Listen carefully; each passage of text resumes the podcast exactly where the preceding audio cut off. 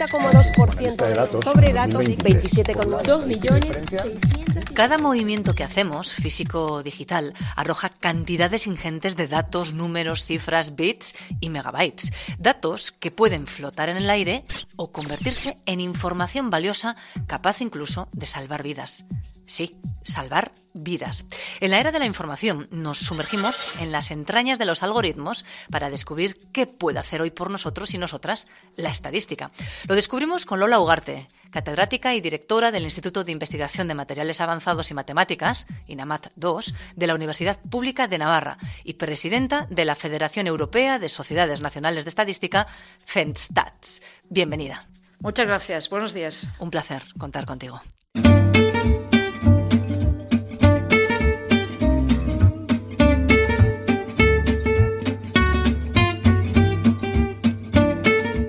Ciencia al Punto, el podcast de divulgación científica de la Universidad Pública de Navarra. Disfruta de la ciencia. Lola, en la era de los datos en la que vivimos, ¿qué puede aportarnos la estadística? Bueno, la estadística es un arma impresionante, ¿no?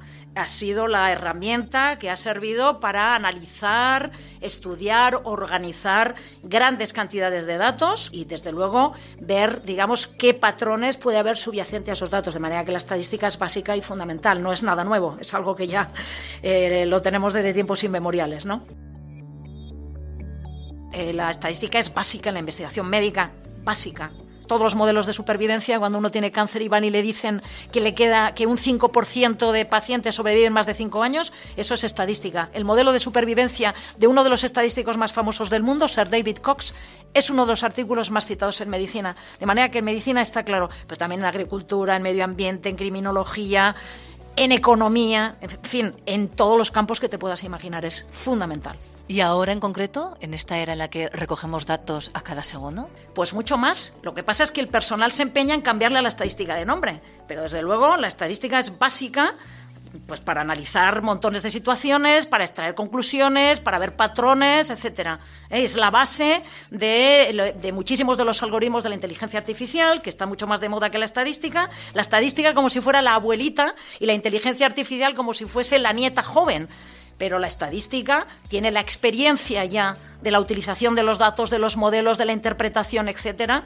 desde hace mucho tiempo, ¿no? Y que nos ayuda a entender lo que ha ocurrido, incluso a predecir lo que pueda llegar a pasar. Por supuesto, los modelos estadísticos permiten predecir.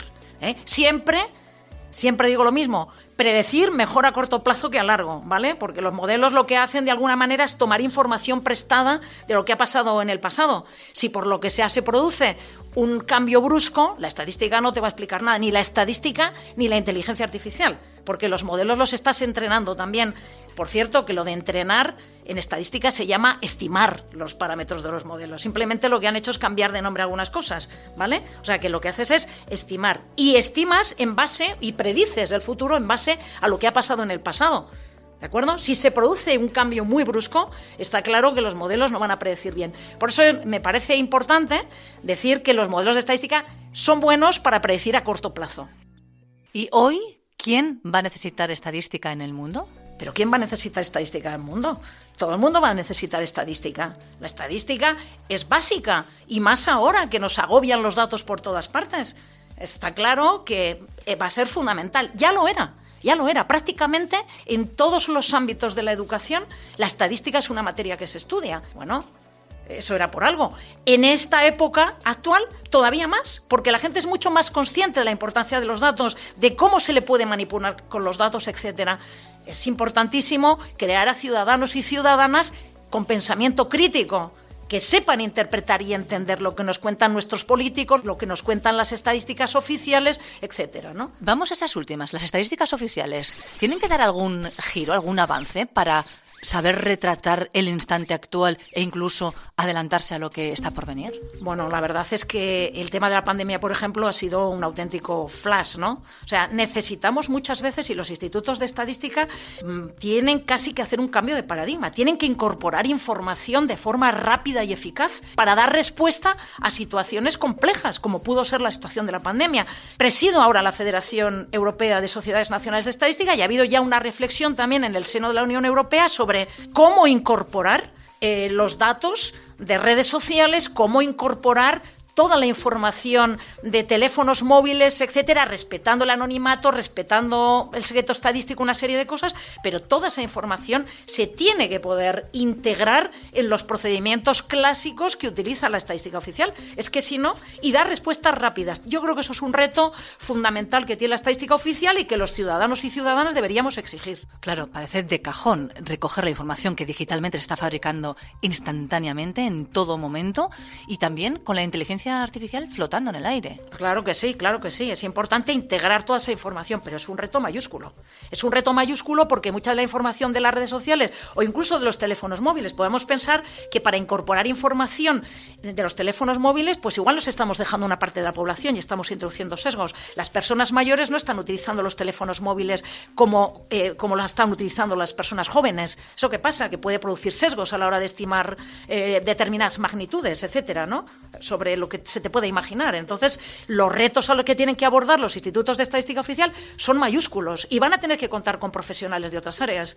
¿Eh? que seguramente el conocimiento va a estar en los centros de investigación, en las universidades, etcétera, y se, y se, va a tener que potenciar todo esto. Ya está, por cierto, en el Código de Buenas Prácticas Europeas, hay uno de los apartados, que no me acuerdo si es el número 7 o cuál es, en el que se dice que es muy importante la relación y el establecimiento de colaboraciones entre la estadística oficial y los centros de investigación. Ahora yo creo que más que nunca, más que nunca, es esencial. ¿Qué estáis haciendo desde la Universidad Pública de Navarra para seguir avanzando en el mundo de la estadística? Háblanos de algunos de los proyectos o estudios que habéis desarrollado o que estáis inmersos ahora. Para empezar, hemos colaborado durante muchos años también en el ámbito de la estadística oficial con el Instituto Vasco de Estadística, con Eustat y también con el Instituto de Estadística de Navarra, con Nastat. ¿Vale? ¿En qué, hemos, eh, ¿En qué les hemos ayudado? Bueno, pues uno de los grandes costes que tienen los institutos, por ejemplo, es la cantidad enorme de encuestas o cuestionarios que tienen que pasar. Ese es el coste más importante de los institutos. Entonces, ellos lo que querían en un determinado momento era proporcionar información más desagregada, por ejemplo, a los de Tierra Estella les interesa saber cuál es la tasa de paro ahí, no solamente cuál es la tasa de paro en Navarra o cuál es la tasa de paro en determinados grupos de edad, etcétera, para tratar de aplicar políticas certeras que, bueno, que traten de resolver esos problemas. Nosotros lo que hemos hecho ha sido ayudarles a implementar determinadas técnicas que se llaman técnicas de estimación en áreas pequeñas que sin aumentar la carga de respuesta, es decir, sin necesidad de, eh, aplicar más cuestionarios y gastar más dinero utilizando registros administrativos y modelos estadísticos, poder dar una información precisa a un nivel más desagregado. Eso, por ejemplo, ha sido una de las líneas que hemos desarrollado y en la que también incluso hemos leído alguna tesis doctoral.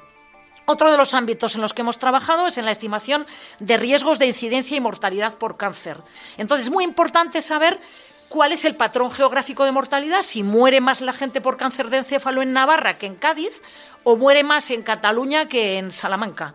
Y queremos saber esto ¿eh? cómo, son, cómo evolucionan esos, esos riesgos o esos patrones geográficos también a lo largo del tiempo para decírselo a los profesionales de salud pública y a los epidemiólogos y que ellos puedan tratar de investigar cuáles son los posibles o potenciales factores de riesgo que están afectando. Por ejemplo, temas de contaminación, temas de fábricas que están contaminando de forma excesiva y que están provocando que la incidencia de cáncer aumente y por tanto también la mortalidad, etcétera. Ese, ese campo es muy importante y hemos hecho cosas muy interesantes desde la universidad pública, como también desarrollar una aplicación web que permite a usuarios no expertos utilizar modelos muy sofisticados para estimar, para estimar riesgos. Y me gusta decir que tiene usuarios de más de 55 países distintos y de más de 300 instituciones del mundo, incluyendo el Centro de, Enfermedades de los Estados Unidos. O sea que es, ahí hemos hecho, yo creo, y seguimos haciendo desde la universidad pública un papel muy importante que está bastante reconocido, diría yo, por supuesto, a nivel nacional y también como digo, a nivel internacional. Pero hemos también trabajado en otras áreas. Ahora estamos trabajando con imágenes satelitales, con distintos tipos de satélites, eh, de distintas resoluciones espaciales y temporales, para conseguir imágenes que no se tienen por ejemplo, un día concreto no se tiene una imagen a una determinada resolución. Nosotros, fusionando distintos tipos de imágenes, logramos eh, facilitar esa imagen. Tenemos un proyecto prueba de concepto del Ministerio, uno de los pocos que se dieron en el ámbito de matemáticas, y estamos resolviendo ese problema, que por cierto hemos solicitado recientemente una patente internacional y estamos colaborando con una empresa australiana que ha manifestado interés en estos resultados. Esto nos puede ayudar a a investigar zonas, catástrofes, incendios, inundaciones, etcétera. Pero bueno, hemos trabajado también para el Gobierno de Navarra en otros temas de, por ejemplo, de cómo estimar zonas vulnerables a la contaminación por nitratos en el Ebro y sus afluentes, que en su momento dio mucho que hablar, porque claro, a determinados alcaldes les salió también algún sarpullido porque tenían que empezar a abonar, recomendar abonar con fertilizantes que son mucho más caros, etcétera. Esto ya hace unos años, pero ahora desde luego es un tema también candente, ¿no?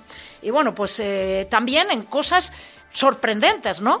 ¿Por qué la universidad pública está estimando riesgos de incidencia de muerte por dote en la India? Dios mío, ¿no? Qué tema tan alejado, ¿no? Bueno, pues en el año 2016 eh, impartí una charla en Calcuta, en el Instituto eh, Indio de Estadística, y entonces empecé a colaborar con una persona de la India y con la Universidad de Manipal en la estimación del riesgo de muerte por dote, de riesgo de violación, etcétera. Podemos recordar los casos en, bueno, de, los problemas que sufren, que sufren ¿no? las mujeres en la India. Es un desastre. Recordamos todos la violación que hubo en un autobús. Recientemente ha habido también montones de problemas. Queman a las niñas vivas para no pagar la dote. O sea, el problema de la muerte por dote y de los crímenes contra la violencia, de la violencia contra las mujeres en la India es terrible, ¿no? Y nosotros hemos trabajado en estimar riesgos de muerte por dote en el estado, en los distritos de Uttar Pradesh, que ha sido un trabajo pionero porque nadie lo había hecho hasta ahora. Y de hecho, bueno, me gusta decir que nos dieron el premio de la Sociedad Española de Estadística y la Fundación BBVA en el año 2021 al mejor trabajo en estadística aplicada y que fue un, trabajo premiado por un jurado internacional, del cual nos sentimos muy orgullosos, por supuesto. Y, por ejemplo, para que nos ilustres, en este caso eh, que nos acabas de relatar, el de la India, ¿Para qué sirve vuestro estudio en la práctica, en el día a día de la India? Bueno, eh, me parece que será importante para el gobierno de la India saber en qué distritos tiene un riesgo más alto de sufrir muerte por dote las mujeres o en qué distritos eh, el riesgo de violación es mucho más alto. Eso es importante para, para, establecer políticas adecuadas que traten, digamos, de paliar estos grandes problemas, pero también para tratar de descubrir cuáles son los factores de riesgo. Por ejemplo, hay una cosa que se llama la razón de sexo, que es el número de mujeres por cada mil hombres en cada distrito, que está también influyendo. O estamos viendo que en aquellos distritos en que se producen otro tipo de delitos violentos que nada tienen que ver con los crímenes contra las mujeres, también el crimen contra las mujeres es más alto. Entonces, bueno, pues eh, investigar un poco a nivel de área, a nivel de distrito, cuáles pueden ser los factores de riesgo y tratar, bueno, pues de informar y de, y de ver qué medidas se pueden implementar para paliar ese tipo de problemas. Pero por lo menos los problemas hay que ponerlos encima de la mesa. ¿Dónde están los riesgos más altos? ¿Qué pasó en el año 2014? ¿Qué está pasando en el, en el año 2021? ¿Están evolucionando? ¿Están dando resultados las políticas implementadas, etcétera? Pues es muy importante, yo creo.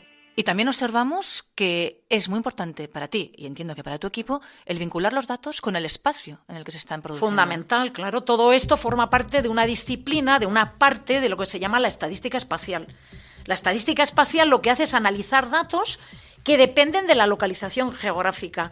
Lo que hay que interpretar es que los modelos habituales que se estudian en estadística suponen que los datos son independientes. En estadística espacial los datos dependen de la localización geográfica y eso significa que datos geográficamente próximos muestran valores parecidos y eso se tiene que tener en cuenta en los modelos. Si no lo tienes, produces estimaciones poco eficientes. Entonces eso es fundamental, ¿vale? Y eso es el mi grupo de investigación se llama así, se llama estadística espacial porque normalmente resolvemos problemas en los que el dato depende de la localización geográfica, no siempre, pero desde luego ese es uno de nuestros fuertes, digamos. Eh, sería un grupo muy reconocido a nivel a nivel estatal. Resolvéis problemas con lo cual este mundo está claro que necesita resolver muchos, muchos problemas. ¿Vais a ser una profesión de presente y de futuro? Tenemos ya un problema porque eh, la gente sale de las facultades y, las empresas van como locas a, tratar de captar a esta gente. O sea que es que es una profesión súper demandada y estamos teniendo problemas ya en las universidades para rellenar los huecos porque no podemos ofrecer los mismos salarios. Pero por supuesto que es una profesión de futuro, de presente y de muchísimo futuro. Porque claro, para todos los algoritmos de IA, que es básica la estadística, y para el análisis de los datos de, montones de empresas, organismos públicos, etcétera, incluso los propios eh, eh, institutos de estadística oficial necesitan profesionales. Eh, hay que renovar y necesitan profesionales. Es una profesión con muchísimo futuro. A ti personalmente, Lola Ugarte, ¿qué objetivo te ilusiona lograr profesionalmente?